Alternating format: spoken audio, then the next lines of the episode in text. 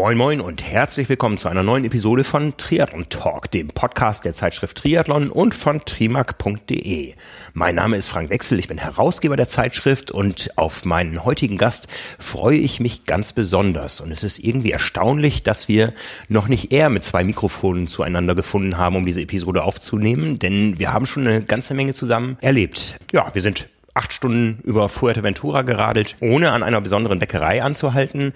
Wir haben Kaffee getrunken in der Bucht von Kailua Kona und äh, haben uns an einem ganz besonderen Tag im Oktober zu einer ganz besonderen Stunde auf dem Queen K Highway getroffen. Ich rede mit dem euch allseits bekannten Nachrichtensprecher, mit dem Ironman Finisher und meinem persönlichen Sportbuddy Thorsten Schröder über seinen Weg zum Ironman Hawaii und das, was er für die Zukunft noch so plant. Viel Spaß dabei!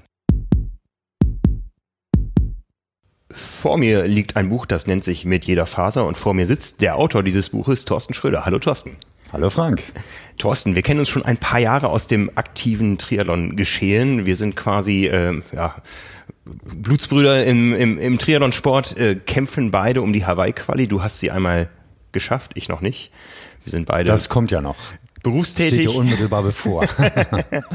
und wollen ein bisschen von Age-Grupper zu Age-Grupper äh, sprechen. Aber erstmal zu deinem Buch. Ähm, ich muss gestehen, ich werde es erst nach Weihnachten lesen können, wie viele unserer Zuhörer sicher auch. Das ist in Ordnung. Ja, äh, mit jeder Faser erschienen bei EMF, heißt der Verlag so? Ja, genau. Edition Michael Fischer, EMF Verlag aus München. Ja. ja. Erzähl mal kurz, worum geht es in dem Buch?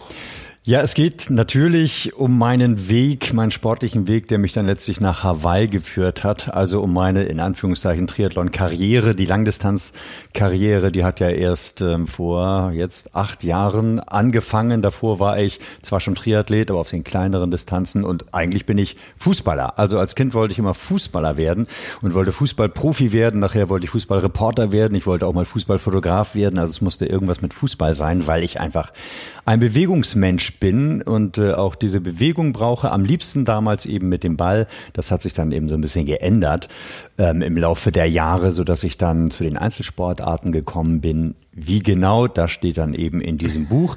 Ähm, es ist auch ein bisschen Tagesschau drin, weil ich ja auch nun mal bei der Tagesschau arbeite und fürs NDR-Fernsehen. Deshalb ist es da auch ein bisschen in dem Buch beschrieben. Der rote Faden ist aber immer der Sport, also beginnend als begeistertes äh, Fußball spielendes Kind und äh, ja, dann eben der Weg, der letztlich auf Hawaii bisher endete, als sportlicher absoluter Höhepunkt. Vom Fußballer zum Ironman hätte auch ein Titel sein können. ja, also die Leidenschaft für Fußball, die trägst du noch in dir. Die aber trage nicht ich noch. Nee, nicht mehr aktiv. Also ich bin auch zum Triathlon eher dadurch gekommen, dass ich nicht mehr Fußball spielen konnte. Bin als Jugendlicher an der Wirbelsäule wegen Wirbelgleitens operiert worden. Also schon ein schwerer Eingriff und da musste ich dann ein Jahr lang so ein Plastikkorsett, damals gab es irgendwie noch diese richtig ähm, ja, Plastikkorsetts. Ich glaube, heutzutage macht man das anders. Aber das habe ich ein Jahr lang getragen, konnte also auch mehrere Jahre danach noch kein Fußball mehr spielen. Aber da ich Fußball nun mal sehr liebe, habe ich dann, äh, ja, bin ich vom aktiven Fußballer zum passiven Fußballgucker dann geworden. Und, und da hört es mit unserer Blutsbruderschaft auf. genau. Du bist HSV, aber wir sind ja tolerant. Das ist ja das Schöne. Ich bin St. Paulianer. Also ich war damals das erste Mal, das ist, ist auch ein großer Unterschied. Ich war damals das erste Mal im St. Pauli-Stadion und Damals gab es ja noch die riesige HSV-Betonschüssel, die so schrecklich weitläufig auch war. Und man war so weit weg vom Geschehen unten auf dem das grünen alte Rasen. Ja, das alte Volksparkstadion. Und ähm, dagegen dann der Kontrast mit dem Millantor-Stadion. Schön, klein, eng. Man hört die Spieler unten auf dem Rasen schreien. Ähm, kriegt alles hautnah mit. Das fand ich so großartig. Ich konnte sogar, damals ging das noch, äh, wir reden hier von den 80ern. Bin schon ein bisschen älter. AK Age Group ist ein bisschen höher schon. Ähm, da konnte man noch von einer Ecke zur anderen wandern. Also je nachdem, auf welches Tor St. Pauli gespielt hat, habe ich mich hinter das Tor des Gegners gesetzt oder gestellt und habe dazu geguckt. Das war damals noch möglich, hat sich ein bisschen geändert. Aber genau, damals wurde dann die Leidenschaft für St. Pauli entfacht. Und ich bin dann ja auch immerhin mit dem St. Pauli-Einteiler ähm, in Hawaii ins Ziel gelaufen. Also konnte ich meinen Verein da auch so ein bisschen mitnehmen nach Hawaii. Und du hast alle zwei Wochen nach wie vor trainingsfrei, weil Fußball ansteht? Äh, nee, nicht immer. Also manchmal muss dann auch der Fußball drunter leiden und mein Stadionbesuch drunter leiden. Nicht nur wegen des Trainings, ähm, sondern auch wegen des Jobs. Also der funkt da auch manchmal dazwischen und dann kann ich eben nicht ins Stadion gehen. Das ist dann eben so und manchmal, und äh, die Szene ist dann auch beschrieben, manchmal ist es dann eben nötig, dass das Training durchgezogen wird. Jedenfalls mache ich das dann so, wenn dann tatsächlich anderthalb Stunden Rolle auf der äh, auf dem Plan stehen und ich vielleicht auch gerade sogar noch einen Dienst habe, Tagesschaudienst und dann den, Tag, den, den, den Stadionbesuch nicht mehr unterbringe, dann schaffe ich das eben nicht ins Stadion, sondern ziehe tatsächlich das Training vor, je nachdem, was so ansteht. Aber daran erinnere ich mich ähm, gerade auch in meinem ersten Trainingsjahr für den Langdistanz-Triathlon, als ich das erste Mal in Frankfurt starten wollte. Da wollte ich mein Trainingsprogramm unbedingt durchziehen und habe dann die Rolle gewählt und ähm, den Stadionbesuch ausfallen lassen. Oh ja, also Leidenschaft muss ich aufteilen. ja, die Leidenschaft, also Triathlon ist schon auch eine sehr, sehr große Leidenschaft. Ansonsten hätte das bei mir mit Hawaii und mit dem Zwei-Jahres-Plan, den ich davor hatte, hätte das auch überhaupt nicht hingehauen. Da braucht man oder brauche ich jedenfalls eine große Leidenschaft und äh, großen Spaß daran an der Sache. Ja. Du hast schon angedeutet eben deinen Job du bist nicht nur bei der Tagesschau, du bist äh, vielfältig unterwegs, aber man verbindet dich mit 20 Uhr mit 20 Uhr bis 20.15 Uhr. Aber das ist ja nicht dein ganzer Arbeitstag. ja, ähm, ich weiß, ihr arbeitet in Schichten und mhm. das kennen vielleicht viele Triathleten da draußen. Man muss das Training darauf abstimmen. Wie, wie sieht so ein typischer Arbeitstag bei dir aus? Ja, den typischen Arbeitstag gibt's dann eben nicht. Es gibt eben die 20 Uhr Tagesschau, wo man dann danach um 21 Uhr noch eine kleine Sendung hat, um 22.15 Uhr dann die Tagesthemen. Da hast du dann halt den Abend über zu tun. Es gibt aber auch die Nachtschicht, die beginnt um Mitternacht und endet dann ähm, morgens um halb sieben. Du hast den Frühdienst, wo du dann um kurz nach vier aufstehen darfst und dann ein paar Stunden im Morgenmagazin arbeitest und ähm, ja, dann bist du ein bisschen müde und äh, dann sollte man vielleicht nicht gerade die intensiven und anstrengenden Einheiten absolvieren, sondern äh, vielleicht ein bisschen ruhiger machen. Da achte ich dann drauf, beziehungsweise derjenige, mein Trainer, derjenige, der den Plan schreibt, denn ich habe ja einen Trainer mir genommen, der mich da ähm, ja durch die Trainingslandschaft, durch die Einheiten lotst und mich dann hoffentlich zum Ziel immer bringt. Bisher hat das wunderbar gemacht. Also ich habe sehr unterschiedliche Schichten. Wenn ich zur 20 Uhr gehe, habe ich theoretisch ähm, tagsüber frei. Das ist das Schöne auch im Herbst und Winter, wenn dann mal die Sonne ein bisschen scheint, sagen wir mal, jedenfalls ein bisschen Tageslicht da ist ähm, zur Mittagszeit und am frühen Nachmittag dann kann ich eben auch mal dann laufen gehen, wenn es nicht dunkel ist. Das ist ein Vorteil, würde ich sagen, im Vergleich zu Jobs, die dann von 9, äh, 9 to 5 gehen äh, wo man dann morgens im Dunkeln aus dem Hause geht und abends im Dunkeln wieder nach Hause kommt im Herbst und Winter. Das finde ich ganz praktisch, aber dann gehe ich halt um 18 Uhr zum Dienst, lass mich ein bisschen schminken, gehe ins Studio zum Einleuchten, lese mich dann ein, eine halbe Stunde vorher geht es los mit dem Einlesen, wo dann die ersten Meldungen eintrudeln und ich dann so langsam gucke, ähm, was die Kollegen in der Redaktion geschrieben haben. Denn bei der Tagesschau herrscht, herrscht wirklich Arbeitsteilung. Die Redakteure schreiben, die Sprecher sprechen und ähm, lesen sich dann einfach nur durch, was die Kollegen geschrieben haben. Muss dann natürlich auch mal ab und zu gucken, was, ähm, ob es komische Begriffe gibt, die ich nicht kenne, Politikernamen, Städtenamen, die plötzlich auftauchen ähm, die ich noch nicht kenne. Da gibt's dann eine Online-Sprachdaten, wie heißt es im Moment? Online-Aussprachedatenbank, genau so. Die fliegt, glaube ich, der Hessische Rundfunk. genau, richtig, ja? der mhm. Hessische Rundfunk bestückt die, ähm, ist immer up to date. Die recherchieren dann ganz schnell, wenn irgendein Begriff auftaucht, den man noch nicht kennt, äh, kannte, dann recherchieren die ganz schnell und schreiben und sprechen auch die richtige Aussprachevariante in dieses System rein. Da können wir, können wir also online zugreifen und wissen, wie der serbische Außenminister Kritschkewitsch ausgesprochen wird. Betonung der ersten Silbe, zweite Silbe, was auch immer. Das ist sehr, sehr praktisch und sehr hilfreich. Also können wir uns dann vorbereiten. Um 8 Uhr geht's in die Sendung und mit den Tagesthemen um kurz vor elf und nach der Konferenz um elf ungefähr ist es dann vorbei. Mit der Konferenz, da bespricht man dann eben nochmal nach, was gut gewesen ist, was nicht so gut gewesen ist in der Sendung, um daraus die Lehren zu ziehen für die nächste Sendung. Und ja, dann ist 23 Uhr, 23.30 Uhr Schicht. Ja. Dein Trainer ist, du hast ihn erwähnt, Nils Görke. Sorry, da war eben noch der Falsche. Das kenne ich, das kenne ich als Sportler. Dein Trainer ist Nils Görke. Wie, wie lange im Voraus könnt ihr planen? Wie weißt du Bescheid über deine Einsätze? Ja, Die Einsätze kommen immer sehr spät. Also die längste Zeit, die ich genau weiß, wie ich bei der Tagesschau arbeite, das sind zweieinhalb Wochen. Von daher ist es auch immer sehr kurzfristig. Aber Nils macht das sowieso offenbar gerne, glaube ich, wenn ich ihn richtig verstanden habe. ähm, jedenfalls ist es für ihn kein Problem, mir dann auch kurzfristig meinen Plan zu geben. Also wenn ich am ähm, Mittwoch oder Donnerstag ihm eintrage für die kommende Woche, wann ich trainieren kann, dann reicht ihm das. Er macht das eh immer erst äh, am Wochenende, Freitag, Samstag dann, wie es dann am Montag in meinem Training weitergeht. Also das ist gar kein Problem. Gibst du ihm Vorgaben so nach dem Motto, direkt vor der Tagesschau bitte keine Intervalle?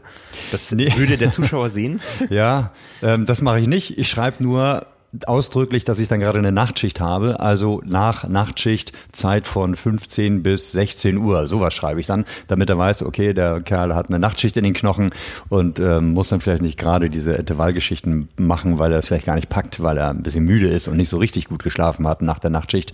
Oder nach dem Frühdienst weiß er dann auch, dass er mir nicht das Äußerste abverlangen darf. Netterweise nimmt er darauf Rücksicht. Aber das schreibe ich tatsächlich immer noch dazu.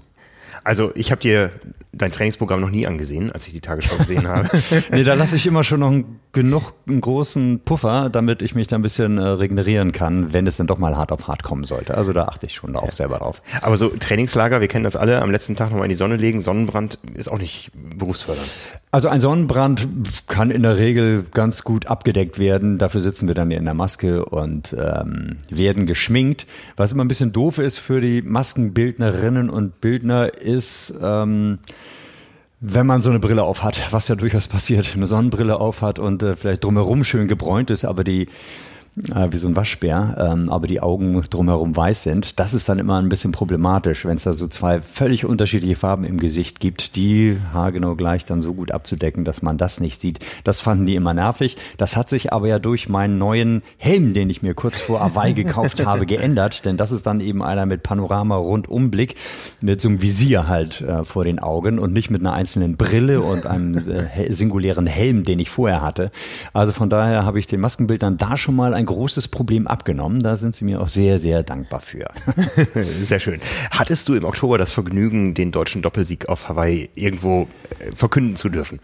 Ja, verkünden leider nicht. Das war dann in der Tagesschau, die ich tatsächlich just danach hatte, leider kein Thema, weil die Sendung einfach zu kurz war und da waren dann andere Themen wichtig. Aber ich hatte in der Nacht des Hawaii Ironmans hatte ich Nachtschicht da ist dann netterweise die mittlere Sendung um 2.30 Uhr ist dann ausgefallen. Das kam mir also auch diesbezüglich sehr zugute. Ich musste nicht in die Bütt, sondern konnte durchgehend gucken, weil eben die ARD durchgehend gesendet hat. Also wir haben das übertragen, die ARD. Und dann gab es um 5 Uhr eine Sendung, aber ja, die war einfach so kurz, drei Minuten, da passte dann diese Meldung leider nicht mehr rein. Gab wohl doch Wichtigeres. Aber ich habe es die ganze Zeit verfolgen können. Nicht in netter Runde, in Gesellschaft mit anderen Triathleten, ähm, sondern alleine ein bisschen Kaffee schlürfend im Sender. Ja. Und Aber es war toll. Ich war zutiefst beeindruckt. Natürlich von Frodeno, bei dem ich dann denke, wie will er noch auf die Superleistung von Patrick Lange im Jahr davor, auf diesen Rekord noch was draufsatteln und dann kommt Frodeno und legt da einfach ein Rennen hin, wie man es noch nie gesehen hat. Ähm, das ist einfach nur sensationell, wie der Kerl das macht. Ich bin schwer beeindruckt gewesen. Und äh, ja, dass Anna Haug gewinnt, fand ich natürlich auch großartig. Also das i-Tüpfelchen auf äh, diesen, diese Nacht oder den Abend in Kona. Wenn du das Ganze live verfolgst in voller, voller Länge, du hast es selbst erlebt vor ja. zwei Jahren. Ja, ja, ja. zwei Jahren, bist Finisher des Ironman Hawaii. Sieht man das Rennen danach mit komplett anderen Augen? Ja, mit komplett anderen Augen. Zumindest sehe ich ähm, das, was ich vorher nicht kannte, jetzt natürlich ganz anders, weil ich sage dann, ach, da sind die jetzt gerade, da ist es dann ja nicht mehr weit bis zur Wende in Harvey. Also ich erkenne natürlich bestimmte Ecken wieder und na gut, den Banyan Tree sowieso auch. Und äh, markante Stellen erkenne ich dann und denke, ah, wie habe ich mich da eigentlich gefühlt? Boah, wieso läuft der immer noch so schnell? Ich war an dem Punkt total am Ende und völlig fertig und bin dann nur gegangen zeitweilig. Ähm, das ist toll dass da dann die Erinnerung aufflasht und ich mich daran erinnere. Das ist dann so ein bisschen Wehmut, auch so ein bisschen, weil ich dann denke, ach, da wäre ich ja schon gerne mal wieder, gerne auch 2019, gerne auch 2020, also immer wieder gerne. Es muss ja nicht bei dem einen Mal geblieben sein oder bleiben. Ähm, Und von daher ist das so ein bisschen Wehmut, aber auch Freude, das alles zu kennen und das alles auch schon mal miterlebt zu haben und sich so ein bisschen reinfühlen zu können. Jetzt nicht in die Profis, das ist eine etwas andere Nummer, aber in die Age-Gruppe, die sich da dann auch äh, über die Strecke zum Teil quälen. Also ich habe mich jedenfalls über die Strecke gequält. Schauen wir mal ein bisschen zurück. Dein Triathlon Deine Triathlon-Karriere hat auch auf einer Insel äh, begonnen, nicht weit von hier auf Föhr, ja. bei einer kleinen Veranstaltung, die es, glaube ich, gar nicht mehr gibt. Das war noch lange vor den Red Bull Tri Islands, wo wir auch mal zusammen ja. an den Start gegangen sind. Das war ein, ich glaube, nicht mal genehmigter Föhr-Triathlon im Hafen. Ähm, Kann gut sein. Äh, ich, ich, ich, ich weiß das nur, weiß ich das gibt's nicht mehr. Ähm, ich also ich hoffe, dass er genehmigt war. Habe ich was Illegales gemacht? Ach herrje, das sagst du mir jetzt so. Als St. Paulianer also, darf man das. da wird vieles verziehen. Also ich, es gab keine rechtlichen Schritte gegen mich und ich glaube auch gegen keinen anderen Teilnehmer. Es gab diesen hieß der, wie hieß denn der? Ich weiß nicht mehr, wie er hieß, aber es gab ihn ein Jahr später nochmal, da war ich dann nochmal dabei. Also 1998 war dann die Premiere, 1999 gab es ihn nochmal, von daher kann das so illegal nicht gewesen sein oder die sind dem Veranstalter, dem illegalen Veranstalter erst danach auf die Schliche gekommen, auch möglich. Egal, ähm, 98 habe ich mitgemacht, weil ein Kumpel mich gefragt hat, ob wir nicht mit unseren Frauen irgendwie ein nettes Wochenende auf Höhe verbringen wollen. Und da ist auch ein, übrigens ein Triathlon und da kann man ja mal mitmachen. Hat mich nicht so wahnsinnig interessiert jetzt so. Ich dachte, nettes Wochenende kann man gut mal machen, kleinen Ausflug. Ähm, und den Triathlon nehme ich halt auch noch mit. Also immerhin habe ich damals schon Radreisen gemacht, also eine gewisse Fitness auf dem Rad gehabt und habe da auch schon ein oder zweimal die Cyclassics mitgemacht hier in Hamburg, auch auf den langen, auf der langen Strecke, weil ich durch meine Radreisen eine gewisse Ausdauer auf dem Rad habe. Ich bin da nicht schnell, aber ich habe eine Ausdauer und deshalb habe ich die langen Strecken hier, das sind dann auch 160 Kilometer, glaube ich, ungefähr gewesen, ähm, bei den Cyclassics mitgemacht. Also auf dem Rad fühlte ich mich gut. Schwimmen war jetzt eigentlich nichts nicht meins. Aber gut, gehört halt dazu zum Triathlon. Und ähm, ja, Laufen, okay, ging auch, war jetzt nicht der Burner, aber darum ging es ja nicht. Es ging einfach darum, so ein, so ein bisschen Spaß zu haben. Als, als, als äh, Fußballer kann man laufen und äh, die Radreisen, das hört sich jetzt so ein bisschen äh, nach Understatement an. Das war nicht der Donauradweg, du hast die ganze Welt bereist mit dem Fahrrad. Ach so, ja, mittlerweile schon. Also mittlerweile war ich auf allen Kontinenten, ähm, sei es in Asien, da bin ich durch Pakistan, Laos, China, Vietnam, da bin ich unterwegs gewesen, in Amerika, in Patagonien bin ich gewesen, in Nordamerika, in den USA, in Afrika, ah, da waren wir mal in Marokko, dann in Swasiland, Lesotho erinnere ich noch, äh, dass das schöne Länder waren und interessante. Und Südafrika war ich auch unterwegs, Neuseeland. Osteuropa, da ging es eigentlich los mit Rumänien, Bulgarien, wo wir dann nachher noch nach Istanbul geradelt sind. Also das waren schon tolle, beeindruckende Reisen, die mich aber auch immer in gebirgige Region geführt haben. Das mag ich halt auch total gerne. Also die Karpaten, das Rela-Rhodopen-Gebirge in, in, Bulgarien oder Himalaya fand ich toll. Die Pyrenäen liebe ich, die finde ich so sensationell schön. Bin über die Alpen geradelt, also auch in Europa, Westeuropa bin ich viel unterwegs gewesen. Favorisierte Radreiseländer sind Frankreich und äh, Norwegen, kann ich gleich als Tipp dazu geben. Die finde ich wunderbar. Also Genau, ich war sehr viel unterwegs. Beeindruckend. Sehr viel die Berge hoch und runter gefahren da habe ich äh, eine gewisse Grundlage, keine Frage. Ähm, von daher war ich fit auf dem Rad und Laufen als Fußballer, weil du das so sagst, ja, Laufen fand ich aber nie so richtig toll, schon gar nicht ohne Ball. Also wozu soll ich laufen, wenn ich da keinen Ball habe, den ich ins Tor treiben will? Also wozu das Ganze? Ich habe es dann aber nach dieser Operation, die ich als Jugendlicher hatte, habe ich es gemacht, um einigermaßen fit zu bleiben. Da durfte ich zunächst ja kein Fußball spielen wegen der abrupten Bewegung. Das war für die OP-Stelle, für, für die Wirbelsäule jetzt noch nicht so richtig gut, aber so kontinuierliche Bewegungen wie beim Laufen oder auch beim Radfahren ähm, fand ich okay. Schwimmen wird einem dann natürlich auch immer empfohlen. Fand ich aber, wie gesagt, damals schrecklich. Es sei denn, man macht eine Arschbombe und nimmt die Wasserrutsche in, ins Schwimmbad. Aber das ist ja nicht Sinn und Zweck des ärztlich empfohlenen Schwimmens. Die wollen, dass man da die Rückenmuskulatur stärkt und das fand ich einfach langweilig. Das war halt damals Kachelzählen. Aber da kann ich jetzt gleich schon mal sagen, das hat sich dramatisch geändert, als ich dann die Langdistanz angegangen bin und da das Training angefangen habe. Mittlerweile liebe ich Schwimmen und finde es großartig. Das nur noch mal so nebenbei für all die Triathleten, die denken, boah, ich hasse Schwimmen und das wird sich nie ändern. Es kann sich ändern. Bei mir hat sich es dramatisch, wirklich dramatisch geändert, dass ich so die Liebe zum Schwimmen entdecke. Das äh, hätte ich mir auch nicht träumen lassen. Aber es, es ist war so. bei mir genau umgekehrt. Bei mir war Schwimmen die einzige äh, Jugendsportart, die ich betrieben habe. Ich konnte mit Bällen nichts anfangen und äh, ich kann immer noch gut schwimmen, aber ich hasse es. Ich hasse Schwimmtraining. Es macht mir keinen Spaß. Ach, tatsächlich? Ja. Ah, ich fand es ja so erstaunlich, dass dann die Vielleicht liegt es auch daran, dass du gut schwimmen konntest. Also das ist eine Geschichte, die äh, mich immer wieder motiviert, dass ich auch jetzt noch nach acht Jahren äh, des Schwimmtrainings immer noch an vielen Kleinigkeiten arbeite. Wie muss ich jetzt den Arm wirklich halten?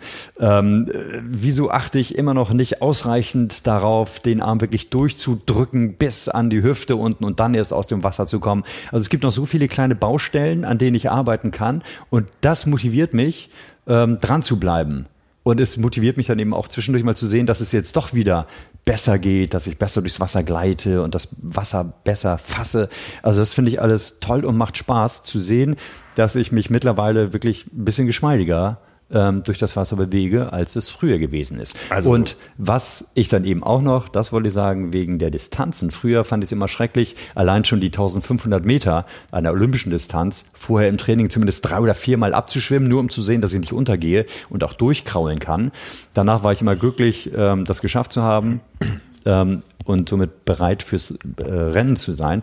Und jetzt finde ich dann drei oder dreieinhalb Kilometer überhaupt nicht schlimm zu schwimmen. Macht mir tatsächlich Spaß, weil es ist ja immer so schön unterteilt. Da schwimmt man viermal 50, fünfmal 100, dreimal 400, keine Ahnung. Es ist in viele verschiedene Abteilungen unterteilt und dann sind auch drei, dreieinhalb Kilometer gar kein Problem und ich schwimme das tatsächlich gerne. Darum beneide ich dich. Ja. Aber 1998, du sagtest, da war das Schwimmen noch nicht so geschmeidig und der Triathlon eher eine Nebensache. Aber irgendwas muss ja hängen geblieben sein irgendwie muss es dich ja, ja, wie man so sagt, angefixt haben. Das hat mich total angefixt. Bei so vielen von uns, ja. Ich fand es großartig. Das hat irre Spaß gemacht. Ich weiß auch gar nicht warum, weil der Wind hat da ganz schön gepfiffen. Ähm, es gab nicht mal beim Radkurs, es war nicht mal ein Rundkurs, sodass es eigentlich immer Gegenwind gab. Ähm, aber ich bin Neunter geworden, Uli, der Kumpel, ist Siebter geworden. Also hey, äh, Top Ten, würde ich mal sagen, großartig. ähm, wobei, na gut, das waren ja auch viele urlaubende Familienväter, die da äh, einfach mal mitgemacht haben. Ähm, nee, aber das, das hat so Spaß gemacht, so ein bisschen Wettkampfcharakter, was ich halt mit dem Fußballspielen, mit dem Ende meines Fußballspielens, ähm, war das halt vorbei, so ein bisschen diesen Wettkampfcharakter zu haben. Den mag ich offenbar auch ganz gerne, ähm, sich mal auszupowern und äh, ein bisschen in Konkurrenz zu anderen zu stehen. Die Fußballspiele fehlten mir dann offenbar und das wäre halt ein netter oder war dann eben ein schöner Ersatz dafür, am Wochenende mal so ein bisschen wettkampfmäßig unterwegs zu sein. Das habe ich dann auch gemocht. Und deshalb habe ich dann sofort am nächsten Wochenende den nächsten Triathlon in Angriff genommen mit äh, Uli zusammen mit dem Kumpel. Und wir sind dann in Gude und McPom gewesen. Und dann gab es ja auch nicht allzu weit äh, danach gab es dann ja in Hamburg auch den jetzt mittlerweile ja regelmäßigen alljährlichen Triathlon über die kurze und über die olympische Distanz, wo ich dann auch Seit schnell, 2002. Seit 2002, genau. Mhm. Und seitdem bin ich auch, ah, bis auf das Hawaii-Jahr, bin ich jedes Jahr dabei gewesen. Ähm, genau wie bei den Classics. Also ich kann da ein sehr treuer Mensch sein. Bei den Classics war ich nur bei der Premiere 96 nicht dabei, aber seit 97 dann jedes Jahr. Und bei dem Hamburger Triathlon eben auch. Und bin dann auch ähm, nachdem ich die Premiere erstmal vorsichtig angefangen habe mit der Sprintdistanz, bin ich dann auch gleich auf die olympische Distanz gegangen, was ich dann damals natürlich auch erstmal uh, bisschen gewagt fand und dachte, wie schaffe ich das? Und dann muss ich ein bisschen mehr trainieren. Aber ich fand das toll, das hat mich angefixt. Ich äh, bin dabei geblieben. Und, äh, aber dann hat es ja noch ein bisschen gedauert, bis ich das dann noch ausgeweitet habe. Ja, dann kam irgendwann ja diese Idee Hawaii in ja, vielen, vielen späteren Jahren. Wann hast ja. du deine erste Langdistanz gemacht? Also meine erste Langdistanz habe ich 2012 gemacht. 2011 begann also das Training. Eigentlich auch von heute auf morgen bin ich da reingestürzt gestupst worden, nachdem ich halt so, na, so ein paar Einschläge gab es von bekannten Freunden, aber da dachte ich dann, nee, das ist mir alles irgendwie zu aufwendig. Und eine neue Herausforderung wäre ganz schön. So, habe auch mal so ein bisschen was mitbekommen von Ironman auf Hawaii und dass es eben diese Langdistanz da gibt, aber ja, das war dann doch irgendwie ein zu großer Schritt, dachte ich, von olympisch auf Langdistanz. Boah, nee, und so viel Training, da habe ich immer noch diese eine Geschichte in Erinnerung von dem Nachbarn, der tatsächlich Langdistanz-Triathlet war und auch immer noch ist, den ich eines Sonntagnachmittags getroffen habe. Ich kam mit dem Kuchen für meine Lebensgefährtin und mich nach Hause und er kam auf seinem Rad nach fünfstündiger Radausfahrt nach Hause, hatte aber gar keine Zeit noch für ein kleines Schwätzchen, sondern sagte, oh Thorsten, äh, ich muss mich beeilen, ähm, ich muss schnell in die Laufschuhe, muss noch eine Stunde laufen. Da dachte ich dann, nee, fünf Stunden Radfahren, eine Stunde laufen, äh, ist der bekloppt. Also, muss ja nur echt nicht sein. Also da kann ich mir für meine Sonntage wirklich was Besseres vorstellen. Äh, also ich setze mich jetzt mal lieber mit Kuchen und Kaffee auf den Balkon mit der Freundin. Also da war ich, ja, ähm, eher abgeschreckt, aber es war irgendwie festgesetzt. Und dann kam ein Post von einem, ja, vom lieben Jochen, ein Bekannter oder Freund von meiner Freundin, ein ähm, alter Bekannter von ihr, noch aus ganz anderen Zeiten, ähm, den ich aus den Augen verloren hatte, der jetzt aber plötzlich mein Facebook-Freund wurde. Und der hat just dann aus Kona gepostet, weil er Triathlet war, Langdistanz-Triathlet und sich für Hawaii qualifiziert hatte. Und da postete er dann eben diese netten Fotos aus Kona und eben auch das Foto vom Kaffeekatamaran, wo er vor dem Kaffeekatamaran seinen Kaffee schlürft, also in den Pazifik reingeschwommen. 400 Meter vor der Küste Konas hängt halt ähm, dieser Kaffeekatamaran in der Woche vor dem Rennen auf Hawaii und da kannst du dir einen Kaffee holen und äh, plätscherst so ein bisschen den Pazifik rum, unterhältst dich noch mit den anderen Athleten, schwimmst dann vielleicht noch ein bisschen bisschen weiter, triffst ein paar Delfine, schwimmst mit denen noch. Also es hat mich sehr beeindruckt, sodass ich dann spontan dachte, na gut, jetzt guckst du mal. Du kannst ja anfangen und testen, ob das Training dir liegt und ähm, wenn das alles hinhaut, dann machst du mal mit. Aber ganz locker habe ich wirklich nur geguckt im Internet, was es in, in Deutschland überhaupt gibt. Ich hatte davon ja überhaupt keine Ahnung, wo man sich wie qualifizieren muss. Habe dann was von Frankfurt gelesen, aber das Rennen war dann schon ausverkauft. Von daher hatte sich das eigentlich erledigt. Dumm war nur, dass ich am nächsten Tag ähm, einen Smalltalk hatte bei der Arbeit mit einem Sportkollegen aus der Sportredaktion. Der, mit dem habe ich ein bisschen Smalltalk gemacht in der Küche, wie man das halt so macht, und dem habe ich erzählt, ach ja, ich hatte ja mal kurz überlegt, ob ich äh, nicht mal eine Langdistanz mache. Ich bin ja Triathlet und Langdistanz fand ich interessant, aber ja, ist ja ausverkauft. Das Dumme war nur, dass der Connections zum Veranstalter in Frankfurt hatte und gesagt hat, ach, pff, da können wir was drehen. und er hat was gedreht und plötzlich, wirklich wie die Jungfrau dann zum Kinde, ähm, hatte ich meinen Startplatz Fand ich auch ganz schön teuer, ehrlich gesagt. Habe da noch überlegt, aber eigentlich nicht wirklich überlegt, sondern dachte, die Chance, okay, die nutzt du jetzt und versuchst es mal.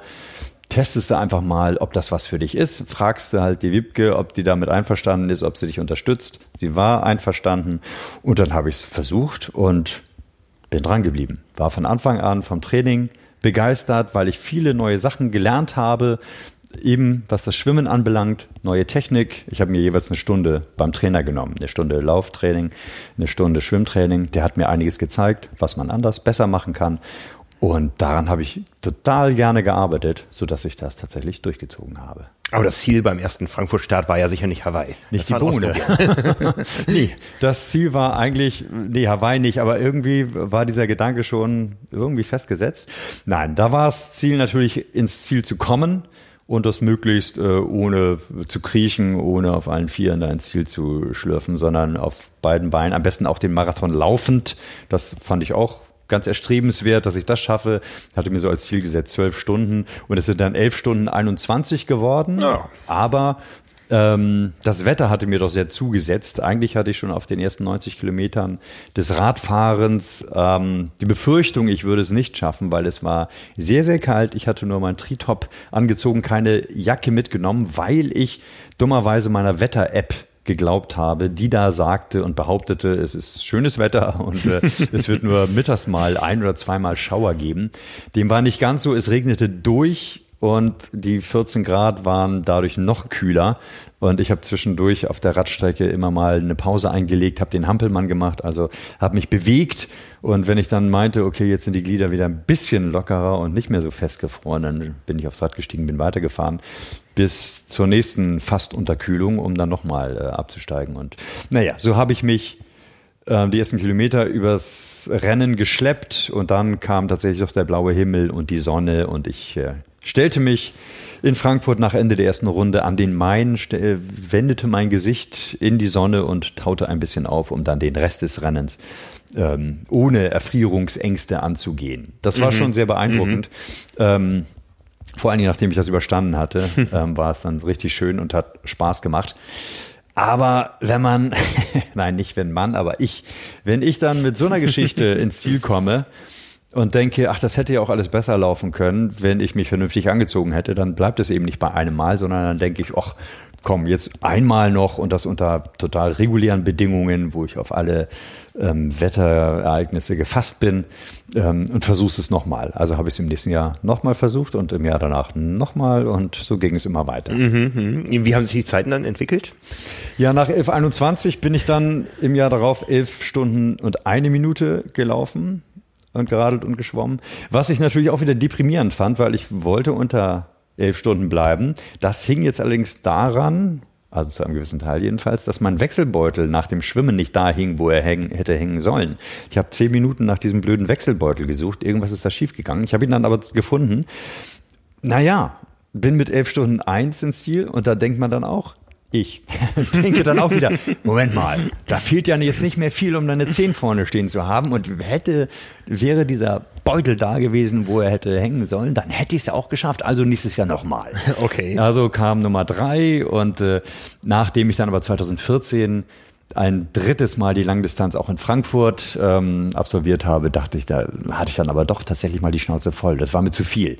Ähm, da brauchte ich dann mal eine kleine Pause, nicht generell vom Sport. Ich habe dann nur in Anführungszeichen Mitteldistanzen im Jahr danach gemacht, aber ich wollte nicht mehr diesen vollen Trainingsplan haben. Aber war, war das Thema Hawaii damals schon da? Hast du schon gezielt, was brauche ich in meiner Altersklasse? Das war ja damals wahrscheinlich Ja. dann die M40 oder war schon die 45? Das war die 45er. Ne? Ja. Ich weiß genau, was man in der M45 bei welchem Rennen Ja, braucht heutzutage. Ja, aber, auch, ja. Hast du dich auch damit beschäftigt? Ich habe mich tatsächlich damit beschäftigt und war total irre. Ähm, 2014, also das ist dann ja meine dritte Langdistanz gewesen, da war ich auf Mallorca als Vorbereitung bei einer Mitteldistanz und da war ich 4,57 schnell. da und waren wir zusammen. Ich glaube, das Ja, war, das war da mein. Wiedereinstieg in den Triathlon, so völlig Ja. untrainiert. Ja. Genau, da sind wir zusammen unterwegs gewesen. Das war auch nicht das Jahr, an dem das Wetter so schrecklich war, sondern da war es schön. Ja. Ich habe eine 4,57 hingelegt und Ja, ich war, glaube ich, eine Stunde dahinter. Ja, aber das hat sich ja mittlerweile auch dramatisch geändert, deine Fitness. Ähm, ich habe dadurch aber tatsächlich angefangen zu rechnen.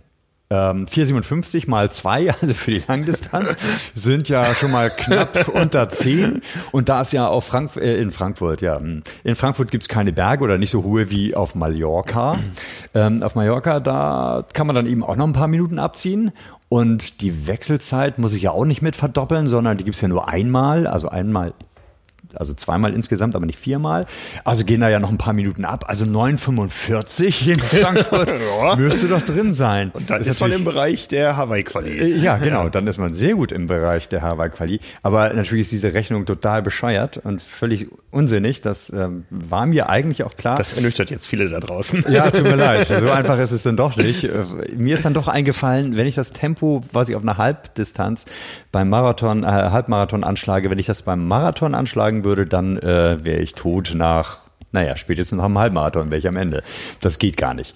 Ähm, genauso beim Radfahren. Da fängst du ja ein bisschen langsam an und bist nicht ganz so schnell wie auf der halben Strecke. Also von daher musst du da schon noch ein bisschen was zulegen. Also die Milchmädchenrechnung par excellence. Völliger Unsinn. Trotzdem, ähm, als es dann 2014 in Frankfurt ziemlich gut lief, dachte ich tatsächlich auch, oh, also ich bin ja gut im Schwimmen, habe ich eine gute Zeit hingelegt. Radfahren lief am Anfang auch gut. Und dann dachte ich, ach, wenn du jetzt noch eine halbe Stunde beim Radfahren rausholst und dann noch mal eine halbe Stunde beim Laufen, dann ist es ja die eine Stunde, ähm, die mir fehlt oder dreiviertel Stunde, dann, dann hast du es ja. Aber ja, Ach nee, es war ja noch eine Stunde, genau, weil ich ja elf Stunden eins als Grundlage hatte. Also brauchte ich mindestens eine Stunde, die ich äh, wettmache, um in die Nähe der Hawaii-Quali überhaupt zu kommen. Eine Stunde. Völlig absurd. Und so war es dann auch. Also schon frühzeitig beim Radfahren stellte sich heraus, dass ich niemals fünf Stunden als Endzeit beim Radfahren schaffen würde. Völliger Quatsch. Ähm, aber das wurde mir dann auch beim Radfahren klar. Und dann habe ich kleinere Brötchen gebacken und war dann mit meinen ähm, hatte dann als neues Ziel unter 10,30 und das habe ich mit 10,28 knapp, äh, habe ich das auch geschafft und das war gut und so konnte ich dann erstmal eine Pause einlegen und sagen, nee, jetzt, jetzt brauchst du mal eine Pause von diesem sehr intensiven, sehr umfangreichen Training, sondern ähm, machst mal nur zwei Mitteldistanzen im nächsten Jahr und äh, trainierst nicht, nicht mehr ganz so viel. Und das war schön. Die Mittel- eine schöne Pause, Pause zu Ja, machen. die War Mitteldistanzen waren dann welche? Ähm, die Mitteldistanzen waren auf jeden Fall Rügen, glaube ich. Ach, jetzt fragst du mich was, das weiß ich gar nicht. Welche Mitteldistanz Wir- wir haben uns auf? Rügen gesehen, Wir haben uns ja. auf Rügen, aber war das nicht 2016? Nee, es war 2000. Wir waren auf Rügen, Essen Ja. In dem Restaurant, was später durch die Presse ging, weil keine Kinder mehr rein durften. Nee, im Ernst? Ja, Ach ja. So. Wir ah, sind mit einem englischen Taxi hingefahren. Da, genau, daran ja. erinnere ich mich, aber ja. das mit dem Restaurant, das wusste Und ich du hast noch den Fernseher abfotografiert, da stand so ein antiker Fernseher, das hieß irgendwie Omas Küche oder so, da stand so ein antiker Fernseher, wo eine antike Tagesschau drauf lief.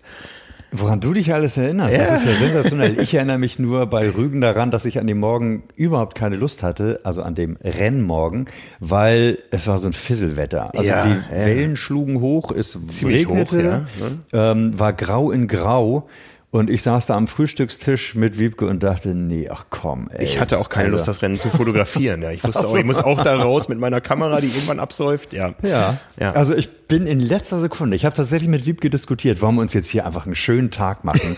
ja, Rügen, da kann man doch äh, netten Tag verbringen oder soll ich da jetzt echt raus? Ich habe echt keine Lust. Aber ich habe mich in letzter Sekunde tatsächlich von dem Frühstückstisch erhoben, habe da meine Sachen genommen, mich umgezogen und bin schnell die Promenade entlang zum Start und der Startschuss war schon gefallen. Die, die Leute waren schon auf dem Weg ins Wasser und ich bin einfach hinterher und hatte dann allerdings, und bin sehr glücklich, dass ich es also mitgemacht habe, hatte vom ersten Moment an Riesenspaß in den hohen Wellen äh, rumzuplanschen, beziehungsweise für, zu versuchen, voranzukommen. ich erinnere mich, es das, gab spektakuläre Bilder und Filme. Ja, ja, ja das glaube ich sehr gerne. Aber ich, ich fand es toll. Also ich bin sehr froh, dass ich mich doch noch dafür entschieden habe.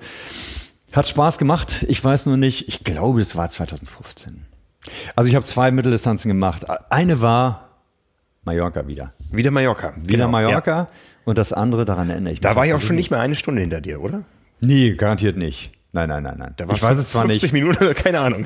ich weiß es nicht mehr, aber garantiert nicht. Du warst weiterhin viel, viel fitter als ich. Damals war das wohl noch, aber du hast mich dann ja zwei Jahre später auf jeden Fall hattest du mich. Bin ja auch jünger. Nicht viel, aber Ach ja, stimmt, daran liegt es. Puh, genau. Schöne Begründung, vielen Dank. Nee, ich weiß nicht mehr. Zwei Mitteldistanzen und das reichte mir und meine, meine Cyclassics und mein Hamburger Olympischen Distanz Triathlon, den habe ich gemacht. Also ich habe schon noch ein paar Sachen gemacht, aber eben nicht mehr so mit dieser Akribie meinen Trainingsplan vollgepackt oder vollpacken lassen ähm, sondern eine ruhigere Kugel geschoben, um mal ein bisschen Abstand zu gewinnen, weil ich hatte dann ja auch große Pläne. Also Luft holen vor den großen Plänen, um dann tatsächlich Hawaii in Angriff zu nehmen. Denn nachdem es in 2014 so grandios gescheitert war, der Plan, der kein wirklicher war, der wirklich völlig absurd war, dass ich mich da hätte qualifizieren können. Danach dachte ich dann aber, ja, ein bisschen Ruhe und dann zwei Jahresplan, dann könnte es hinhauen weil ich ja mit 1028 mich schon mal wieder ein bisschen mehr dieser Hawaii-Zeit genähert hatte. Ja. Und dann kam 2016 die Rückkehr auf die Langdistanz. Dann kam die Rückkehr auf die, ja fast. die kam erst 2017. 2016 begann der Plan oder ähm, wir müssen kurz über, ja, 2015, Ende 2015 begann dann der Zwei-Jahres-Plan eigentlich. Und der beinhaltete im ersten Jahr das Laufen deutlich zu verbessern. Meine bisherige Bestzeit bei einem Single-Marathon waren 3,28 in Berlin mal. Und da hatten wir jetzt zum Ziel, mich deutlich schneller zu, also 15 Minuten schneller zu machen, ähm, für den Hamburg-Marathon, der dann im April anstand. Also war die erste Maßgabe wirklich schneller laufen, Radfahren und Schwimmen wurde vernachlässigt, habe ich immer zwar dazu gemacht, so ein bisschen wurde es eingesprengelt, aber es ging wirklich darum, schneller zu laufen. Und das haben wir hingekriegt. Also im Oktober habe ich dann mit dem Plan angefangen. Im April bin ich den Hamburg-Marathon gelaufen, habe es tatsächlich genau eine Viertelstunde ähm, schneller geschafft ins Ziel. 3.13 war dann in Hamburg meine Zeit. Für mich super. Ich bin kein schneller Läufer und 3.13 war sensationell. Ich war hochzufrieden. Das war eine gute Grundlage, um dann im zweiten Jahr das Ganze allumfassend zu machen. Also dann wieder mit ähm, ja, Triathlon-Sportarten auch Schwimmen und Radfahren noch dazu zu nehmen, weil beim Radfahren musste ich dann jetzt ja auch die fünf Stunden in Angriff nehmen. Und mit der Laufbasis hatten wir gedacht, so ja, im Ironman, im Langdistanzrennen wären mit dieser 313-Nummer, wären 330, 335 äh, in der Langdistanz drin. Das war also schon mal geschafft. Und dann kam das zweite Jahr, Teil 2 des Plans. Wieder mit Frankfurt. Wieder mit Frankfurt, genau da wollte ich die Quali schaffen, aber als Backup hatten wir uns, also Nils Görke, mein Trainer, und ich hatten wir uns dann als Backup ähm, Hamburg ausgesucht, wobei wir zunächst noch gar nicht genau wussten, ob das wirklich hinhaut, weil das war die Premiere. Da gab es noch die Diskussion, ob es überhaupt wirklich stattfinden soll. Ähm, aber man hörte das schon munkeln. Und ähm, Hamburg, fünf Wochen nach Frankfurt sollte dann das Backup sein. Am liebsten natürlich für mich als Ehrenrunde, nachdem ich mich schon in Frankfurt qualifiziert habe. Aber zur Not dann eben auch als Rennen, bei dem ich mich qualifiziere. Also habe ich mich für Frankfurt und Hamburg angemeldet, ähm, mit zwei Chancen mich für Hawaii zu qualifizieren. Ja, aber erstmal sollte es Frankfurt werden und darauf habe ich hingearbeitet mit sehr intensivem, umfangreichen Training. Das beinhaltete drei Trainingslager, zweimal auf Fuerteventura Anfang des Jahres im Januar und dann nochmal im März, April ein zweites Mal. Dann war ich im schönen Harz in Wolfshagen. Da gibt's eine wunderbare Ecke, Hotel, Schwimmbad ähm, und natürlich die Landschaft, bei der man dann wunderbar radeln kann. Da bin ich hingefahren, noch im Juni für den letzten Feinschliff. Ähm, hatte dann also meine drei, drei Trainingslager und intensives Training als Vorbereitung. Was meine eigene Fitness anbelangt, dann gibt's noch andere Möglichkeiten äh, an den Stellschrauben zu drehen, um schneller und besser zu werden. Das Material zum Beispiel. Ich habe mir ein schönes neues Triathlon-Rad gegönnt mit der alten Gurke, ja, wahrscheinlich würden richtig gute, fitte Leute schaffen es auch so, aber ich wollte da bei der Aufrüstung, die ja so generell hier auch betrieben wird in diesem Sport, ähm, habe ich mir dann auch ein schönes, richtig, richtig, richtig gutes Rad gegönnt, habe mir ein Bike-Fitting gegönnt. Ähm, Kai Dobert in Kiel, der hat mich da richtig super gut aufs Rad gesetzt und mein Rad entsprechend eingestellt, dass die Kraftübertragung auf die Pedale am besten äh, ideal ist, dass ich selber auch eine aerodynamische richtig schön windschnittige Haltung auf dem Rad einnehme. Ähm, der hat mich super darauf eingestellt und das hat alles dazu beigetragen, dass ich dann schneller wurde. Die Passage aus deinem Buch, die sie um Fuerteventura dreht, die kenne ich. Da komme ich nämlich selber drin vor. Yes. Ja, als der Ernährungspapst. der Mann, der komische Sachen macht. Also ich habe herzlich gelacht, als ich das äh, Korrektur gelesen habe und mhm. äh, seitdem freue ich mich umso mehr auf den, auf den Rest des Buches. Ja. Ähm, ja also meine Erinnerung äh, an Fuerteventura, an unser Trainingslager ist äh, die Bäckerei ja. Und unsere 200 Kilometer Tour. Oh ja. Ähm, also ich weiß, ich hatte ein, ich, ich, ich stand ja auch unter Trainingsbetreuung. Ich äh, habe damals mit Marc Sauer trainiert und er sagte nur, sieh zu, dass du in zwei Wochen so viel Umfänge wie, wie möglich machst. Und ähm, du warst ähm, von Nils Görke trainiert und du hast dich akribisch an seinen Plan Total. gehalten. Ja. Und ich erinnere mich an unsere 200 Kilometer Tour, die eigentlich nach 197 Kilometern zu Ende hätte sein können, yes. weil wir wieder am Hotel waren. Aber nein, wir haben sie voll gemacht. Natürlich. Dann dreht man eben noch eine extra Runde. Und, was du nicht erwähnst, es gibt da ja diesen berühmten Bäcker auf die Bäckerei. Genau, die Bäckerei. Die Bäckerei. Polido, ja, den Namen, ich kenne sie nur unter Egal, die, Es gibt die Tankstelle die auf Mallorca und die Bäckerei ja. auf Fuerteventura. Kennt jeder, der da unterwegs ist. Ja. Und äh, wir sind aber an der vorbeigefahren. Stimmt, wir sind die einzigen Triathleten, die je ja. an dieser Bäckerei vorbeigefahren Deshalb, sind. dieser Titel gebührt Sie hatte uns. offen. Ja, tatsächlich. Wir haben noch geschielt, sie hatte offen. Wir haben geschielt, aber haben dann gesagt, nee, boah, lass uns jetzt das Ganze beenden, weil also mein Hintern jedenfalls, also der brauchte dringend auch Obwohl eine du Pause. zwei Radhosen getragen hast. Genau, ich habe zwei Radhosen getragen, weil der schon wundgescheuert war von den anderen äh, ganzen Radtouren, die wir da gemacht haben. Ja, ja, ja, völlig absurd. Zwei Radhosen. Aber es hat geholfen. Aber danach hatte ich dann doch nach so einem langen Tag und 200 Kilometern oder 197 reichte es dann, da brauchte ich dann jetzt kein Gebäck. Denn wir haben uns, glaube ich, ähm, auch deswegen gegen die Bäckerei entschieden, weil ja schon das Abendessen auf uns wartete und somit das reichlich gedeckte Buffet, bei dem wir nun wirklich zuschlagen konnten und uns das ja auch verdient hatten, ähm, ohne Ende reinzuhauen. Wobei Du hattest da ja auch deine besondere Ernährung. Wobei das Interessanteste mit deiner Ernährung ist ja eigentlich diese Geschichte mit den Gummibären äh, Cola und was äh, Milchreis. Das sind so ja. deine Ernährungsgewohnheiten dann zwei Tage vor dem vor einem ja, Rennen. Die, die ne? Cola habe ich inzwischen gegen Fanta getauscht, aber Ach, okay. grundsätzlich das funktioniert ja das für mich immer noch sehr gut. Ja, sensationell. Und ich habe auch ähm, gestaunt, was du dir so auf den Teller gelegt hast. Und auf solche Sachen habe ich gar nicht geachtet. Zum Beispiel darauf, dass man Kohlenhydrate erst sehr spät im Laufe des Tages, auch wenn man schon ein paar Kilometer radelnd oder laufend in den Beinen hatte, dass man erst dann Kohlenhydrate zuführt, um die Fettverbrennung zu stimulieren.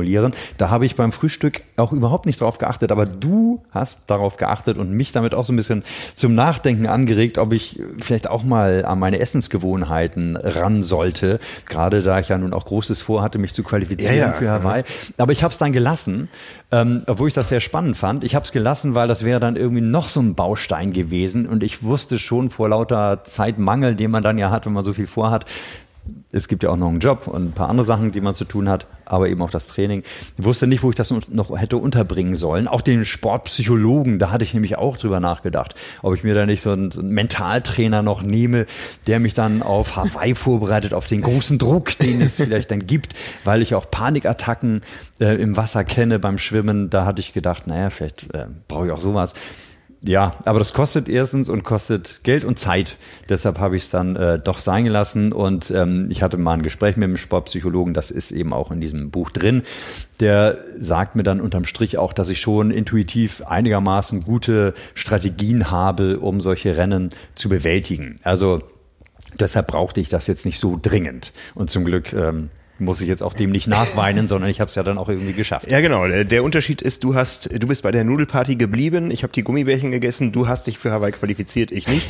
Aber der erste Versuch in Frankfurt, äh, da ist es nochmal einmal knapp gescheitert. Da ist es knapp gescheitert, obwohl ich ja, nachdem ich super aus dem Wasser gekommen bin, nach einer Stunde zwei Minuten, ähm, für, mein, für mich auch großartig, also voll im Plan, ähm, war ich auch super schnell auf dem Rad. Nach 100 Kilometern habe ich gesehen 36,1, also die fünf Stunden, also kmh, die fünf Stunden schaffe ich, wenn ich so weiter radel.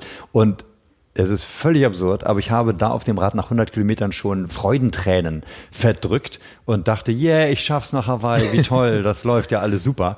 Und da musste ich mich dann erstmal äh, selber anschreien und sagen, Schröder, bist du irre? Weißt du eigentlich, was du noch vor dir hast? Also jetzt äh, spring nicht vom Rad, umarm nicht den nächsten besten Helfer und freue dich mit äh, ihm oder äh, pa mach Party mit ihm, dass du es geschafft hast. Hast du nämlich noch nicht. Du hast noch 80 Kilometer Radeln und einen Marathon vor dir, also wart's mal schön ab. Und ähm, ja, diese Warnung war berechtigt und so habe ich mich auch zurück ins Rennen dann geholt. Das hat schon funktioniert. Trotzdem, es lief die ganze Zeit großartig. Die Zeit wurde viel, viel besser, als ich dachte. 9,41 habe ich am Ende gebraucht. Ähm, und damit wäre man bisher eigentlich in meiner Altersklasse mit der 50er, in der ich da mittlerweile war, ähm, wäre man eigentlich immer dabei gewesen. Eigentlich. Auf Hawaii eigentlich. Aber in diesem Jahr, ich weiß ja nicht, äh, was da los war, aber die waren sehr gut drauf, die Konkurrenten. Ähm, wobei die, die Radstrecke war, glaube ich, noch drei Kilometer kürzer, also muss man da schon ja, noch ein paar ja, Minuten mh. zu berechnen, wenn man das vergleichen will. Ähm, aber die Konkurrenz war groß und richtig gut und ich bin nur 13. geworden und somit weit entfernt, naja, weit entfernt nicht, ähm, letztlich waren es anderthalb Minuten, die mir dann fehlten zu dem letzten Nachrücker in meiner Altersklasse, der den Slot bekommen hat. Ähm, ich war hochzufrieden. So eine Zeit, Endzeit hatte ich für mich überhaupt nicht erwartet. War super und deshalb war es umso enttäuschender, dass ich es dann nicht geschafft hatte. Also aus den Freudentränen beim Rad wurden dann so ein paar kleine Tränen der Enttäuschung, als ich dann im Ziel war und Wiebke mir sagte, äh, du bist 13. Das äh, hat mhm. nicht geklappt. Ich habe zwar noch gehofft, dann am Tag danach beim, äh, bei der Verkündigung der Startplätze vielleicht noch nachzurücken, aber der 11. hat es gekriegt, der 13. ich, somit dann nicht mehr. Also es war schon sehr enttäuschend, ähm, weil es lief eigentlich echt super. Von A bis Z mhm, kein mhm. Wechselbeutel, der falsch lag, hing. Ähm, also es hat alles wirklich geklappt, von A bis Z, muss man sagen. Vielleicht ein kleines Manko war noch, dass ähm, Wiebke und Freunde von ihr, auch Jochen, der Hawaii-Jochen, der mich erst dazu gebracht hatte, der stand auch an der Strecke. Die hatten dann bei der letzten Runde, haben sie diese ähm, den Blütenkranz, den hawaiianischen, umgelegt. Und da dachte ich, hey, ich bin so weit vorne, bin so gut, stimmt ja auch mit meinem Eindruck überein. Ähm, ich bin so weit vorne, dass ich jetzt die Quali habe. Also ich muss mich jetzt gar nicht mehr so groß anstrengen, sondern einfach nur noch sicher ins Ziel laufen. Dann bin ich auf Hawaii dabei. Wie geil ist das denn? Und dann rief noch ein Zuschauer, auch in der letzten Runde, hey, neuer Rekord, Thorsten. Das habe ich zwar auch nicht ganz verstanden, was er damit sagen wollte, aber ich schien auf Kurs zu sein. Ähm, das hat mich auch so ein bisschen fehlgeleitet. Umso größer war dann die Überraschung, dass es nicht geklappt hat. Mhm. Es gab dann ja aber zum Glück noch Hamburg. Aber ich erinnere mich, wir haben dazwischen irgendwo gesprochen, du hattest zunächst gar nicht so viel Lust auf Hamburg. Ja, ich war ein bisschen, ein bisschen am Boden. Ich ne? war ein bisschen am Boden, weil ich mir dann doch darüber im Klaren wurde, oder ich dachte es jedenfalls, dass diese fünf Wochen, die dazwischen lagen, viel zu kurz sind. Ähm, nach so einer Langdistanz brauche ich eine Woche, um überhaupt wieder fit zu werden, um ein Bein vor das andere zu packen und wieder langsam mit dem Laufen anzufangen. Aber bevor ich dann wieder richtig trainieren kann, muss ich ja schon wieder ähm, tapern und, und ruhiger machen. Weil das Rennen ansteht. Also wo soll ich da noch trainieren? Wie, wie soll das gehen? Und lange Einheiten sowieso nicht. Nils hatte mir auch keine langen Einheiten mehr aufgeschrieben in dieser kurzen Zeit. Und da dachte ich, äh, wie soll das gehen? Ich will einen Langdistanz-Triathlon machen. Wieso sind da keine langen Einheiten bei, sondern nur so Pibi-Fax-Sachen? Mhm, mhm. das, das kann nicht funktionieren. Deshalb ähm, war ich ziemlich ernüchtert und dachte, das läuft nicht. Also in Hamburg, komm, ähm, okay, du versuchst es zwar, aber irgendwie ist es relativ sinnlos. Versuch das mit Würde und Anstand in deiner Stadt nach Hause zu bringen und dann ist gut. Und dann musst du dir halt überlegen, ob du im nächsten Jahr nochmal diesen ganzen Aufriss machst, der doch zwar viel Spaß macht, aber doch auch anstrengend ist und mhm. fordernd mhm. ist, auch vom Kopf her. Ähm, findest du da nochmal den Dreh im nächsten Jahr nochmal anzugreifen? Deshalb, ja, war so die Laune vor Hamburg so mittel. aber das hat sich dann ja auch geändert. Also Schwimmen, wobei, naja, es ging grauenvoll los. Beim Schwimmen habe ich eine Panikattacke bekommen. Und spätestens da dachte ich dann, nachdem ich dann zum Brustschwimmen übergehen musste und natürlich ein paar Minuten dann eben ähm, nur Brust geschwommen bin und Zeit verloren habe natürlich, ähm, spätestens in dem Moment dachte ich, okay. Wie, wie, kam das? Die Alster ist dein Revier. Du warst bis dahin bei jeder Auflage ja. des äh, ITU Hamburg Triathlons am Start gewesen. So ist es. Ich glaube, das war dann äh, so doch ein gewisser Druck, den ich in meiner Stadt bei der Premiere verspürt habe, dass ich den Eindruck hatte, na, ich kenne ja quasi jeden, der hier äh, an der Strecke steht, sei es meine äh, St. Pauli Vereinskameraden, sei es, seien andere Triathleten, die, äh, ich werde ja auch dann netterweise, ist ja alles schön begrüßt morgens, äh, schon beim Start und ähm, viele Leute netterweise verfolgen dann ja auch das, was ich da mache und von daher kenne ich da viele. An der Strecke standen viele, von denen ich wusste, die haben Auge auf mich und so fühlte ich mich wahrscheinlich sehr, sehr beobachtet und verspürte da wohl einen gewissen Druck, an den ich dann doch dummerweise in diesen, auf diesen ersten Metern schon im Wasser gedacht habe, ähm, so dass es dann tatsächlich mir nicht gelang, meine Panikattacke, die ich ja immer im Wasser erstmal ähm, beiseite schieben muss mit entsprechenden Strategien, Visualisierungen, ähm, das habe ich da nicht hingekriegt. Und da war sie. Und jetzt musste ich sie wegkriegen, indem ich erstmal in Ruhe weiterschwimme. Ja, und damit schien es eigentlich gelaufen zu sein für mich. So hatte ich den Eindruck. Aber das änderte sich auf der Radstrecke dann. Ich habe gesehen, dass ich die gleiche Wattzahl trete wie in Frankfurt. Und äh, der schönste Moment war dann eigentlich, als ich nach dem Radfahren nach, Hause, äh, nach Hause, würde ich schon sagen, in die Wechselzone zurückkam und sah, dass da kaum ein Rad stand. Und da fragte ich mich, äh, bin ich jetzt so langsam gewesen, dass alle schon zu Hause sind? Äh, nee, aber da standen schon noch genug Zuschauer an der Strecke. Und deshalb dachte ich, nee, also dann scheinst du ja doch noch ganz gut im Rennen zu liegen und relativ weit vorne zu sein. Also, pff, ja, dann äh, spute dich mal. Äh, mach mal schnell beim Wechseln. Und ähm, das habe ich dann gemacht und bin dann losgelaufen und wusste ja noch nicht genau, wo ich stehe. Das hat auch ziemlich lang gedauert, an welcher Position ich liege. Das habe ich erst sehr viele Kilometer später kennengelernt, äh, äh, erfahren. Bin nach fünf Kilometern des Laufens bei meinem Trainer Nils Görke gewesen. Das war auch ein bisschen niederschmetternd zunächst, weil, nein, niederschmetternd ist zu viel, aber er hat auch nur so hm, nett in die Hände geklatscht und gesagt, ja, gut, Thorsten, weiter so ähm, abgerechnet wird am Schluss. Aber ohne jede Euphorie. Hm. Und das habe ich viel interpretiert. ich dachte, er will mir damit durch die Blume sagen, ja, Du bist zwar ganz gut im Rennen, aber einen Blumentopf gewinnst du heute nicht, geschweige denn. Aber der Frank Hawaii ist vor dir, wollte ich sagen. Wahrscheinlich so. Da war ich, glaube ich, noch. Ich, ich, ja, du warst die ganze Zeit vor mir. Du bist ja schneller gewesen. Also, aber eben. Aber du erfolgreicher.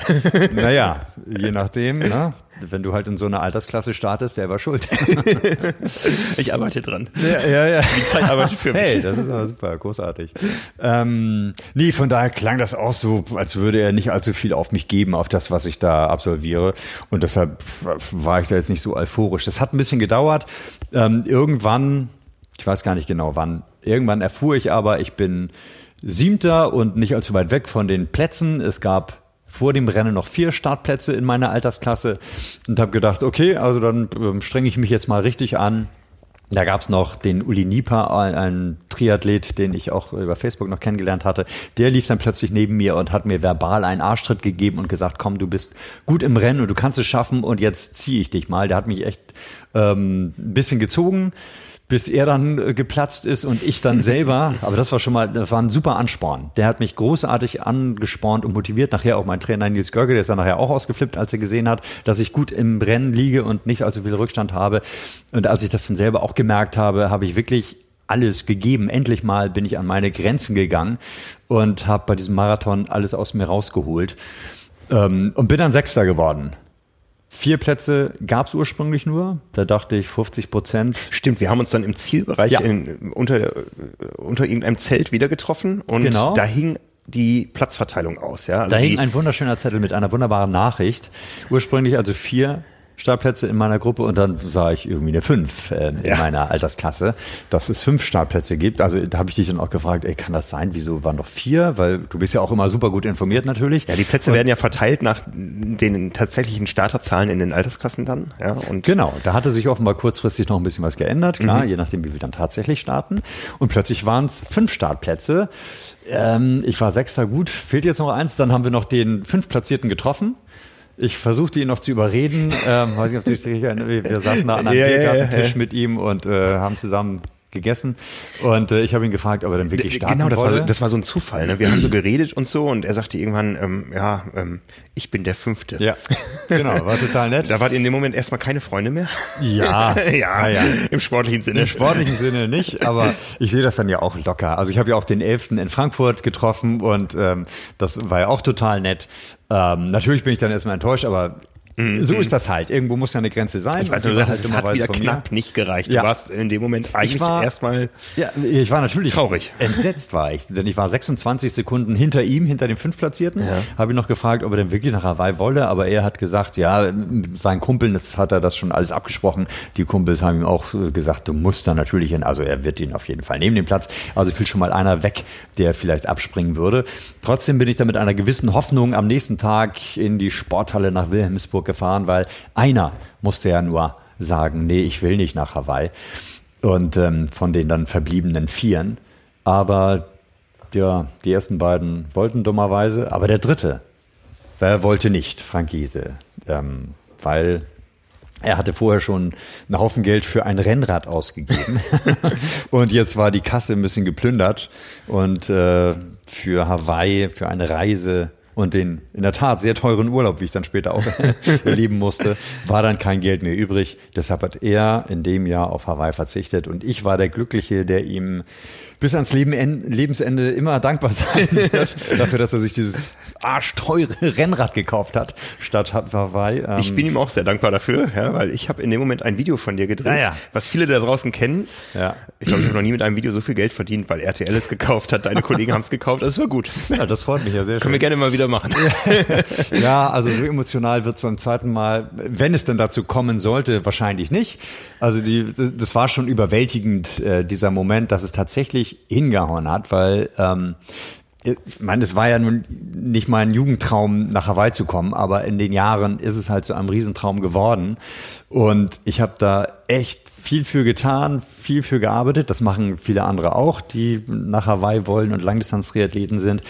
Mein Plan ist aufgegangen, hat so hingehauen. Und wenn der Plan dann so aufgeht und gekrönt wird mit der Quali, dann ähm, ist das für mich, äh, es war überwältigend für mich. Und ähm, obwohl ich nun gerade 24 Stunden vorher einen ziemlich harten Langdistanz-Triathlon hingelegt hatte, konnte ich da Luftsprünge ohne Ende machen und äh, wusste nicht, wohin mit meiner Energie und der Freude. Bin da rumgehüpft und getobt wie ein Bekloppter. Aber ähm, das war einfach pure Freude und Glückseligkeit. Das war toll. Wel welches war dein besseres Rennen? Das Rennen, wo es in Frankfurt knapp nicht gereicht hat oder das Rennen in Hamburg, wo es knapp gereicht hat? Ja, das ist sehr unterschiedlich. Also das Schwimmen, das kann ich so nicht sagen. Das Schwimmen war in Hamburg halt eine Katastrophe. Dafür war der Marathon in Hamburg halt großartig. Ähm, und gefühlt war eigentlich auch das Radfahren in Frankfurt äh, noch ein Ticken besser. Also ich würde mir da am liebsten jetzt aus den beiden Rennen den Mix machen und das perfekte Rennen äh, zusammensuchen. Ähm, denn die Mischung aus den beiden wäre das perfekte Rennen. Aber schöner war es eigentlich, in Frankfurt zu sehen, ähm, was ich hinbekomme, wie schnell ich unterwegs war. Denn mit so einer Zeit, ich hatte wirklich mit 9,55 und na gut, bis 10, 9,55 bis 10 Stunden. So eine Zeit hatte ich mir jetzt ausgerechnet, dass ich die dann schaffe, mit der Anstrengung, die ich in den zwei Jahren davor Und es gab unternommen hatte. in Frankfurt viele Jahre, wo das gereicht hätte. Eben, genau. Das war dann ja auch die Hoffnung, dass das dann eben auch reichen würde. Aber dass ich dann eben so viel schneller bin, auch wenn man diese drei Kilometer kürzere Strecke abzieht, ist es ja immer noch ähm, deutlich schneller als das, was ich eingeplant hatte. Und in Hamburg war ich dann ja auch wirklich noch schneller. Also wenn man das jetzt gegenrechnet. Ähm, aber dass ich dazu in der Lage bin, das hat mich in Frankfurt begeistert. In Frankfurt war auch noch das Schwimmen super. Eine Stunde, zwei, also hart an die eine Stunde, eine Stunde ran. Das fand ich toll, hatte ich mir auch jetzt so nicht unbedingt zugetraut, natürlich gehofft, aber auch nicht zugetraut. Ähm, das waren beides eigentlich auf ihre Art und Weise tolle Rennen.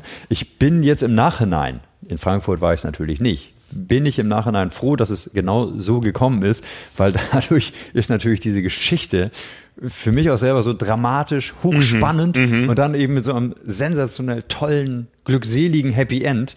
In der ähm, Heimatstadt. In der Heimatstadt, also fast Heimatstadt, also Wahlheimatstadt. Ähm, bin ja Schleswig-Holsteiner, aber es ist natürlich meine Wahlheimat, das stimmt. Ähm, Besser kann man das nicht malen. Also es wäre mhm, fast mhm. langweilig gewesen, wenn ich das jetzt in Frankfurt so locker ähm, hinbekommen hätte, wie es in den Jahren davor dann offenbar möglich gewesen wäre. Dann wäre es ähm, wäre es fast langweilig gewesen. Obwohl ich, äh, das dürfte, hätte man mir halt damals nicht sagen dürfen, sondern da war ich natürlich entsetzt in Frankfurt, als es nicht geklappt hat. Das sind die Geschichten, die der Sport treibt. Äh, ja, ja, ja, großartig. Also und ja, dass ich das erleben durfte, da bin ich sehr dankbar für und finde es toll. Auch gerade, ehrlich gesagt, dankbar, ähm, was auch meine Wirbelsäule anbelangt, dass die das mit dieser OP und mit der Versteifung, die ich da hinten in dem Wirbelkörper habe, in, zwischen den Wirbeln, dass ich trotzdem das jetzt noch machen konnte. Damit hatte ich damals äh, ja auch nicht rechnen können, dass das so gut funktioniert. Ähm, aber das war möglich und das freut mich sehr, sehr, sehr, dass ich so äh, ja sehr anstrengenden Sport dann auch machen kann. Aber damit war es ja nicht vorbei. Du hattest eine kurze Pause zwischen Frankfurt und Hamburg. Also Pause kann man ja nicht sagen, aber einen kurzen Übergang. Und dann kam ja noch Hawaii und Hamburg war ein spätes Rennen in dem Premierenjahr. Ähm, du hattest wieder nur wenige Wochen Zeit, dich nochmal für eine dritte Langdistanz aufzuraffen. Ja, das Problem war ja eben aufraffen, genau. Das ist das Problem gewesen, ehrlich gesagt. Alle anderen um mich herum, du sagst es, spätes Jahr, äh, äh, spätes Rennen im Jahr, ähm, viele andere sind dann in ihre Offseason gegangen, haben die Beine hochgelegt und ich musste jetzt erstmal wieder den Dreh finden für Hawaii. Theoretisch würde ich sagen, für Hawaii zu trainieren ist immer super, macht man immer gerne. Aber ich war nach diesen zwei intensiven ähm, Jahren und nach den zwei intensiven Rennen hatte ich jetzt eigentlich auch erstmal die Schnauze voll und hätte gerne die Beine hochgelegt und gesagt, oh, pff, wie jetzt, jetzt lassen wir es. Ich bin ja qualifiziert, jetzt reise ich so nach Hawaii, wird schon irgendwie gehen. Aber das geht natürlich wiederum nicht, weil wenn ich da Spaß haben möchte und das genießen möchte, ähm, einigermaßen, soweit es dann möglich ist, muss ich auch einigermaßen fit sein. Also muss ich weiter trainieren. Ich kann nicht unter den schwierigen Umständen, die es in Hawaii gibt, kann ich nicht halb fit da anreisen und mich da über, den, über die Strecke quälen. Also musste ich weiter trainieren. Und das war schwierig, zugegebenermaßen. Ah, wie gesagt, alle anderen Offseason. Ich musste jetzt, da es nur noch langsam Herbst wurde, musste noch den, die Motivation finden, wieder rauszugehen, wieder jeden Tag irgendeinen Sport zu machen, worauf ich erstmal echt keine Lust hatte. Die kam dann erst langsam, nachdem ich bisschen das Ganze verdaut hatte, Hamburg und Frankfurt verdaut hatte und mich ein bisschen ausgeruht hatte und dann kam auch wieder die Lust, weil dann wurde ich auch gewahr, okay, ich schaffe es, äh, ich, ich bin in Hawaii und da will ich auch ähm, fit über die Strecke gehen und dann habe ich auch den Dreh gefunden zum Trainieren. Hat zum Glück geklappt. Hat zum Glück geklappt. Ich erinnere mich noch, den ersten Sonnenaufgang, den du auf Hawaii erlebt hast, hast du im Meer erlebt. Ja. Du bist genau. am Abend vor dem Hoala-Swim, vor dem Testrennen angereist ja. und äh, wir sind zusammen da geschwommen. Im strömenden Regen angereist. Ich dachte, ja, ja, wo ja. bin ich denn hier? Ja. Moment mal, ist Hawaii nicht immer trocken und vertrocknet, kein Schatten? Und jetzt äh, regnet es hier wie aus Kübeln, unglaublich. Ähm, so hat uns Hawaii nachher auch verabschiedet. Äh, war ein bisschen überraschend für mich. Aber klar, ähm, in anderen Gefilden, nicht nur äh, anders als auf der Ironman-Strecke, in anderen Gefilden ist Hawaii ja schön grün und üppig bunt, was die Pflanzenwelt anbelangt. Ja, genau. Am nächsten Morgen gleich zum Hoala-Schwimmen in den Pazifik. Großartiger Start. Ähm, das ist dann eben das Testschwimmen auf der Strecke des Ironman-Rennens eine Woche später. Ja, das war schon mal gut eine, eine kleine Feuertaufe und so ein bisschen warm werden mit den Bedingungen da, denn selbst morgens war der Pazifik 26 oder 27 Grad warm. Ja. Das war schon so Badewannen, ähm, Temperaturen. Das war nett, war schon mal ein schöner Einstieg. Und so traf man sich dann auch in den folgenden Tagen nicht zum Hoala Swim, aber immer an diesem Strand, an dem kleinen Strandabschnitt in Kona und ist gemeinsam mit den anderen Athleten eine Runde schwimmen gegangen. Eben dann auch zum äh, Kaffeeboot, hat dann eine Runde Kaffee getrunken und äh, hat vielleicht dann, wenn man Glück hatte, auch die Delfine nachher getroffen. Ja. Das war dann morgendliches Ritual. War dann nicht jeden Morgen da, aber so alle zwei Morgen war ich dann da und bin dann eine Runde schwimmen gegangen. Und das waren ja nicht mehr viele Morgende bis zum nee. großen Tag, bis zum Ironman Hawaii 2017. Nee. Mhm. Wie hast du den Tag in Erinnerung? Ja, erstmal fand ich sensationell, dass ich quasi durchgeschlafen habe. Ich weiß nicht, also Langdistanztriathleten viele jedenfalls kennen das, dass die Nächte davor sehr kurz sind vor so einem Rennen. Wenn man drei oder vier Stunden hinkriegt, dann ist man schon quasi Langschläfer für Langdistanzverhältnisse. Ähm, ich kenne das auch nur mit, also ich habe auch mal 2014 nur eine Stunde geschlafen, bis vier Stunden beim ersten Mal, da ging's. Aber es ist nicht viel Schlaf. Und vor Hawaii war ich offenbar so tiefenentspannt, dass ich wirklich vom ins Bett gehen, 10 Uhr, bis morgens aufstehen, 4 Uhr, habe ich durchgepennt. Und der Wecker musste mich tatsächlich äh, wecken und mir sagen, dass ich jetzt bitte aufstehen muss. Es war eine wunderbare Nacht. Also offenbar, ich war mit dem Ziel, in Hawaii dabei zu sein, schon zufrieden. Natürlich hatte ich jetzt noch das Ziel, auch ins Ziel zu kommen. Aber ich bin es sehr, sehr locker angegangen und hatte äh, mein Hauptaugenmerk darauf, dass es alles funktioniert. Nicht, dass, ähm, also ich wollte keine Panikattacke natürlich bekommen, wollte aber auf dem Rad dann vor allen Dingen, ähm, habe darauf geachtet, dass nichts knirscht, dass mein Rad läuft, dass da kein Defekt aufkommt. Also das war eigentlich meine große Sorge oder dass in meinem Laufen nachher mein Knie Probleme machen könnte oder die Achillessehne, irgendwas. Das war meine große Sorge. Aber die Zeit, ähm, ob ich nun nach letztlich 10,56 oder nach 10,15 oder nach 11 Stunden 30 ins Ziel komme, das war wirklich sehr, sehr zweitrangig. Ähm, deshalb war das Schwimmen auch sehr locker einfach mitgeschwommen. Diesmal habe ich tatsächlich die anderen erstmal schwimmen lassen und bin hinterher, um nicht ins Getümmel zu geraten. Habe mir sehr viel Zeit gelassen beim Abwaschen des Salzwassers, als ich dann aus dem Wasser rauskam. Habe mich sehr lange unter die Schläuche da gestellt, die als Duschen fungieren. Habe mich dann irgendwann aufs Rad gesetzt, ähm, bin dann eben diese Radstrecke gefahren, wobei das auch alles zunächst sehr gut begann. Die ersten 50 Kilometer waren auch windlos. Da dachte ich, ja, das wird ja eine super Zeit, zehn Stunden kriegst du heute hin. Aber der Wind kam dann irgendwann doch, der Mumuku, und äh, blies ganz bös von der Seite auch und äh, drohte manchmal mich da vom Rad zu fegen. Da musste ich mich dann, bin ich aus der Aeroposition auch sehr oft rausgegangen und habe mich an den ähm, Lenkerenden dann festgehalten in aufrechter Position. Das ist dann auch nicht so gut für die Zeit. Aber wie gesagt, die spielte keine Rolle. Ich habe mehr darauf geachtet, dass das Rad rollt und war froh, als ich dann das Rad auch wieder abgeben konnte ähm, und zum Laufen übergehen konnte. Und dann wurde es schwierig. Also da war es dann endgültig schwierig mit dem Genuss des Rennens, was man sich dann so vornimmt. Ich will Hawaii genießen. Das fiel mir nach Kilometer fünf schon sehr schwer. Fünf Kilometer habe ich noch gut hingekriegt und dann erdrückte mich die Hitze, die Luftfeuchtigkeit. Das schien mich in den Asphalt zu drücken. Ich hätte mich am liebsten hingelegt und aufgehört. Dummerweise hat so ein Marathon 42 Kilometer, es hm. fehlten mir noch 37. Und ähm, ich denke mal, dass mein etwas schwieriger Zustand auch daran lag, dass ich vorher 180 Kilometer auf dem Rad schon ein bisschen gegrillt oder gegart wurde, was man vielleicht gar nicht so mitbekommt, wenn der Wind weht und ein bisschen hm. Kühlung mhm. verschafft. Aber die Sonne brennt halt die ganze Zeit unbarmherzig, der Asphalt strahlt ab mit seiner Hitze. Ähm, das hat sich wohl darin auch bemerkbar gemacht. Ich musste mir also überlegen, wie kriege ich jetzt die letzten 37 Kilometer rum. Und das ging dann nur, indem ich mir gesagt habe, na, die Verpflegungsstelle kommt alle 1,6 Kilometer, jede Meile steht eine Verpflegungsstelle. Du musst jetzt halt von Meile zu Meile denken, von Station zu Station. Bei der bekommst du dann, dann die nächste Ladung kaltes Wasser und Eiswürfel, die du dir in deinen Einteiler packen kannst. Und äh, wenn du dann da durch bist, dann musst du halt denken, okay, 1,6 Kilometer, die schaffst du auch bis zur nächsten Eiswürfeln und zur nächsten Abkühlung.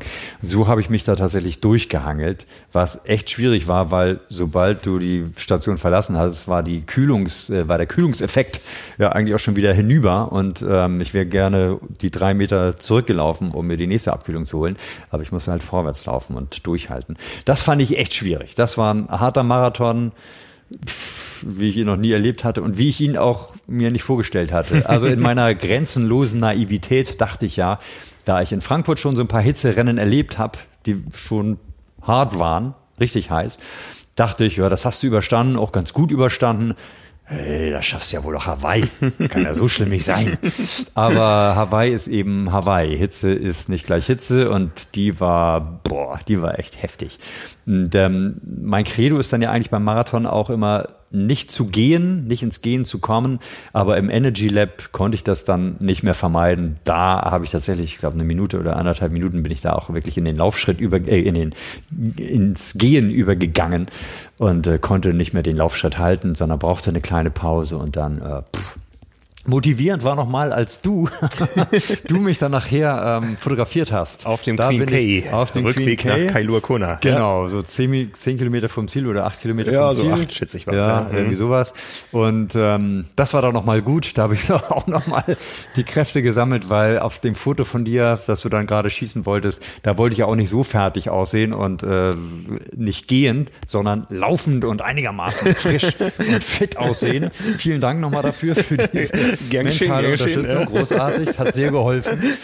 ähm, von daher kam ich da tatsächlich nochmal ähm, dank deiner Fotos in den, ins Laufen und das hat dann gut funktioniert. Und das Schöne ist dann ja, ähm, wenn du dann die Palani Road runterkommst, dann weißt du ja, okay, jetzt bist du aus der Einöde, in die du dich ja vorher verabschiedet hattest. Ähm, da bist du jetzt zurück in der Stadt und Palani Road, da stand auch Wiebke, standen dann noch, noch Freunde und ähm, da wusste ich dann, okay, jetzt ist es nicht mehr weit. Es ist ein bisschen fies, weil du könntest ja die Palani Road auch schnurstracks dann geradeaus durchlaufen, weil dahinter, hinter dem Häuserblock ist dann ja auch das Ziel direkt mhm, am Meer. Mhm. Aber du wirst von dem Veranstalter ja nochmal äh, auf so eine Umleitung geschickt. Und das zieht sich doch, ne? Das ist echt fies. Das ja. ist eine fiese Nummer. Da denkst du, du bist im Ziel und jetzt, ach nee, stimmt, es sind noch anderthalb oder zwei Kilometer, ähm, die du jetzt auch nochmal laufen musst. Oh, ein bisschen gemein.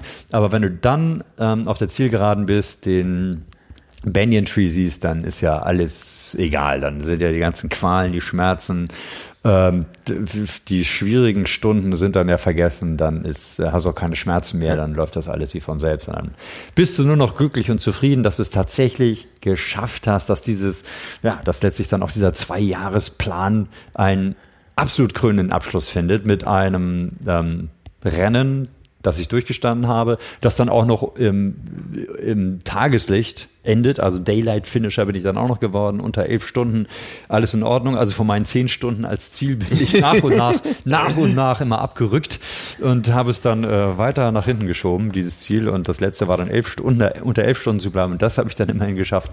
Ähm, das ist dann einfach nur überwältigend und beglückend, da über die Ziellinie zu laufen und ja. ein Hawaii Ironman zu sein. Erinnerst du dich noch, gab es die Worte für dich? You are an Ironman? Daran erinnere ich mich tatsächlich jetzt nicht mehr so richtig. Äh, da das habe ich nicht mitbekommen.